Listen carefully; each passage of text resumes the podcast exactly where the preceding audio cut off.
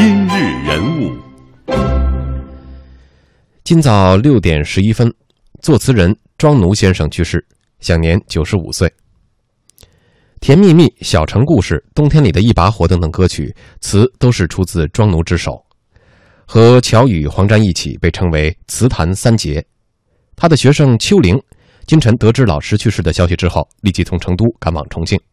他说：“没想到老师走得这么快，老师曾经的教导和关爱又纷纷清晰了起来。”就是我们巡回演到那个厦门那一站的时候，就晚上大家就要让我出去玩他说：“哎，今天哪都不要去哦，明天要演出哦。”因为我当时年纪太小了，不太懂事，非要去。然后老师就非常非常生气，然后就当时就把我骂哭了。他说：“这么多人，一团人哈，都在酒店待着，为了明天的演出一直在筹备。你要出去玩，太没有那个集体观念了。”就是把我狠狠的骂了一，就特别伤心。但是后来事后想起来，老师的义德都是我太值得学习的了。每次吃饭的时候，老师就让我坐他旁边师母不让他吃那些甜的东西，我就偷偷的夹给他，他就特别喜欢让我坐他旁边吃饭，特别可爱的一种老小孩吧。庄奴生于北京，台湾成名，晚年在重庆度过。八九十岁时仍在创作，那些曾经被很多人抄在本子上背诵的歌词，如何从庄奴的笔下流出？他说：“邓丽君是大家的巨星，是他的一个。”一个人的小丽，人称情歌圣手的庄奴，有着哪些和作词有关的际遇和故事呢？都说作者要拿作品说话，庄奴的故事似乎总是从他的填词作品《甜蜜蜜》《小城故事》等歌曲说起。一说邓丽君，马上出一个形象，圆圆脸一笑甜，歌声甜，人。非常敬业，我不能乱写。再一看旋律，咪嗦啦咪，甜蜜蜜出来了。你笑得甜蜜蜜，像什么？好像花儿开在春风里。一气呵成，五分钟不到。别人都说：“哎呦，庄奴大师。”在我来说，北京有句俗话：“瞎猫碰见死耗子。”一首《冬天里的一把火》红了高凌风，又红了费翔。顶针重复，庄奴说写流行歌词有技巧可循，但流行走的时候留也留不住。《甜蜜蜜》一九七九年发行，传唱至今。邓丽君演唱的歌曲中有近八成是庄奴作词。有人说，没有庄奴就没有邓丽君。庄奴说，没有邓丽君就没有庄奴，是他把我的歌唱红的，所以我对他很感激。在那个时空有邓丽君，有庄奴，有古月，在这个时空没有。邓丽君和庄奴通信，落款小丽。庄奴说她是千万人的邓丽君，是庄奴一个人的小丽。但说起来，其实两人没怎么见过面。庄奴记得一次唱歌比赛，他给邓丽君打过分，都是偶然的。也正是因为这样，才值得怀念。在台湾，他们讲多大的歌星见不得庄奴。哦，庄奴那么大的架子？庄奴一点架子都没有，每天要写。你说今天。这个歌星请我吃饭，明天那个歌星请我跳舞，那个喝咖啡，我跟他们老混在一起，怎么会出好歌？和时间赛跑的人，不是和歌星吃饭的人。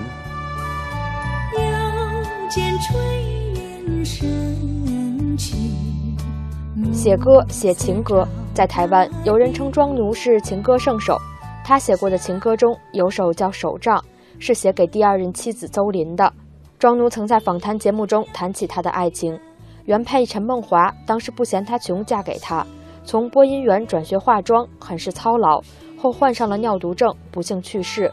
妻子治病期间，庄奴说他几乎停滞了创作，卖房求医。快七十岁时，庄奴和比他小二十多岁的妻子邹林结婚。他说，邹林不嫌他穷，不嫌他老，嫁给他。生病时，夫人像自己的手杖一样搀扶着自己。好，最后一段。蓦然回首，仙女已远。因为我出差去了嘛。那拱桥下的月影，千古不变。那就是当时，当时他写给我的一首歌。希望我们的人生就都是四个字：诗情画意。诗情画意，诗情画意虽然美丽，我心中只有你。心中只有你。诗情画意虽然美丽我心中只有你。小城故事多。大城小城庄奴走过许多。一九二一年出生于北京原名王景熙。二十岁进入了中华新闻学院。到台湾后他当过记者编辑后进行音乐创作。晚年在重庆居住。二零一二年被授予重庆荣誉市民称号。写过多少首歌庄奴自己也数不清。据说他的作品超过三千首。九十多岁时，他仍在创作。那时他曾说要写到九十五岁，写到一百岁。人生以服务为目的。虽然我的服务不到家，我学的太少，最大的功能就写几首歌，我就会写写歌词。虽然写的不好，由于配曲音乐很好，其实大家还都喜欢。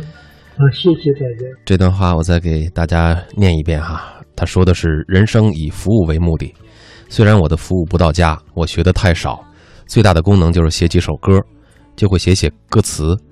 虽然写的不好，由于配曲音乐很好，幸好大家还都喜欢。谢谢大家，非常谦虚的一个说法。说到这个歌曲，真的是很容易开启每一个人的回忆的大门。嗯，所以呢，呃，你也会发现，经常听电台的节目哈，打开了以后开场不说话，呃，新闻除外，新闻肯定上来就说话了，但是其他的呢，先放一段音乐。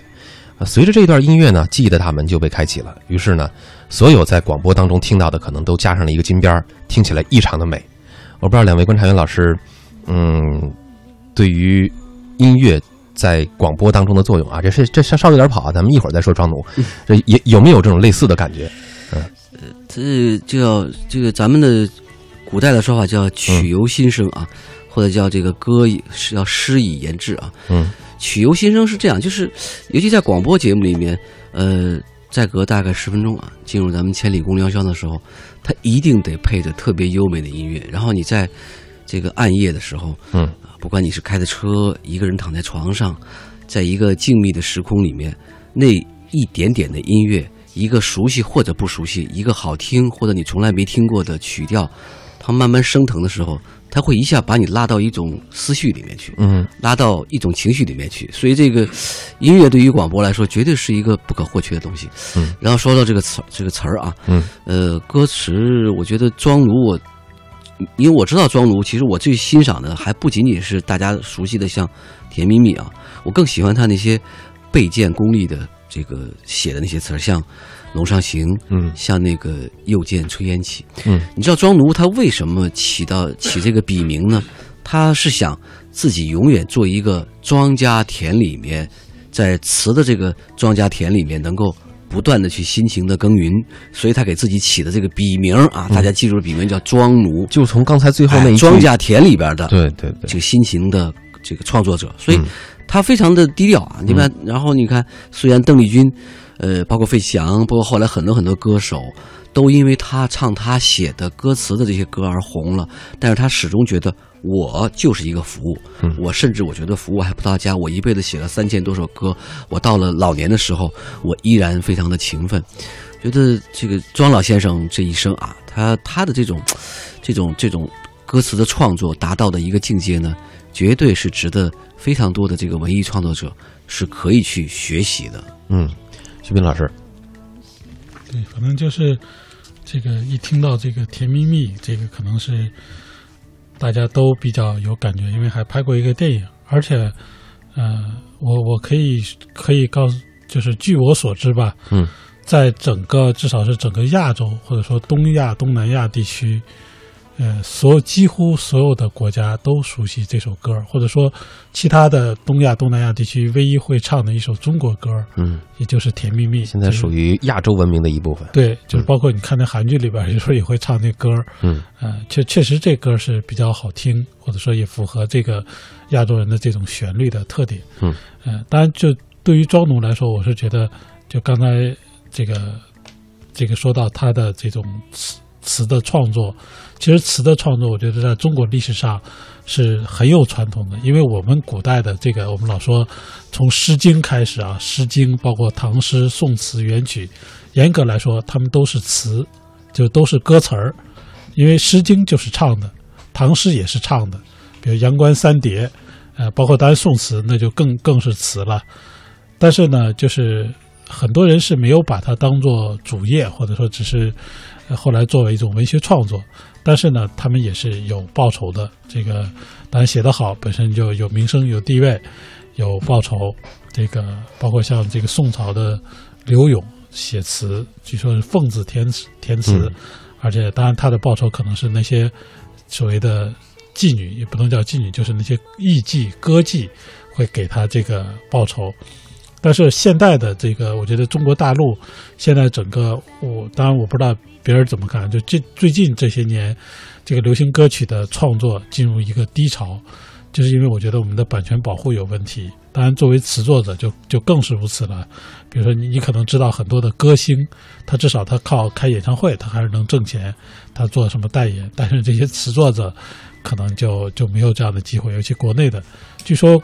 这个包括像庄奴啊，刚才提到黄沾啊等等，他们这些海海外的吧，或者境外的，他们的词就是作词的收入还是比较丰厚的，或者说足以达到衣食无忧，甚至是比较富裕的程度。当然，国内的这些词作家好像都不行，因为没有人给他们付钱，或者说国内也没有这种版权保护的这种机制。所以，我是觉得，如果我们还想呃欣赏到很更多的。好听的歌曲，那这个版权保护的这个意识，肯定是应该加强。否则的话，我们可能以后只能听海外的、境外的这些歌曲了，因为国内可能没有人再专门去写歌了。嗯，好，感谢两位观察员老师今天晚上的精彩点评。呃，以上呢就是今天央广夜新闻的全部内容。主持人方亮、杨洋，代表节目监制李宇飞，编辑导播刘婷婷。感谢您的收听和参与。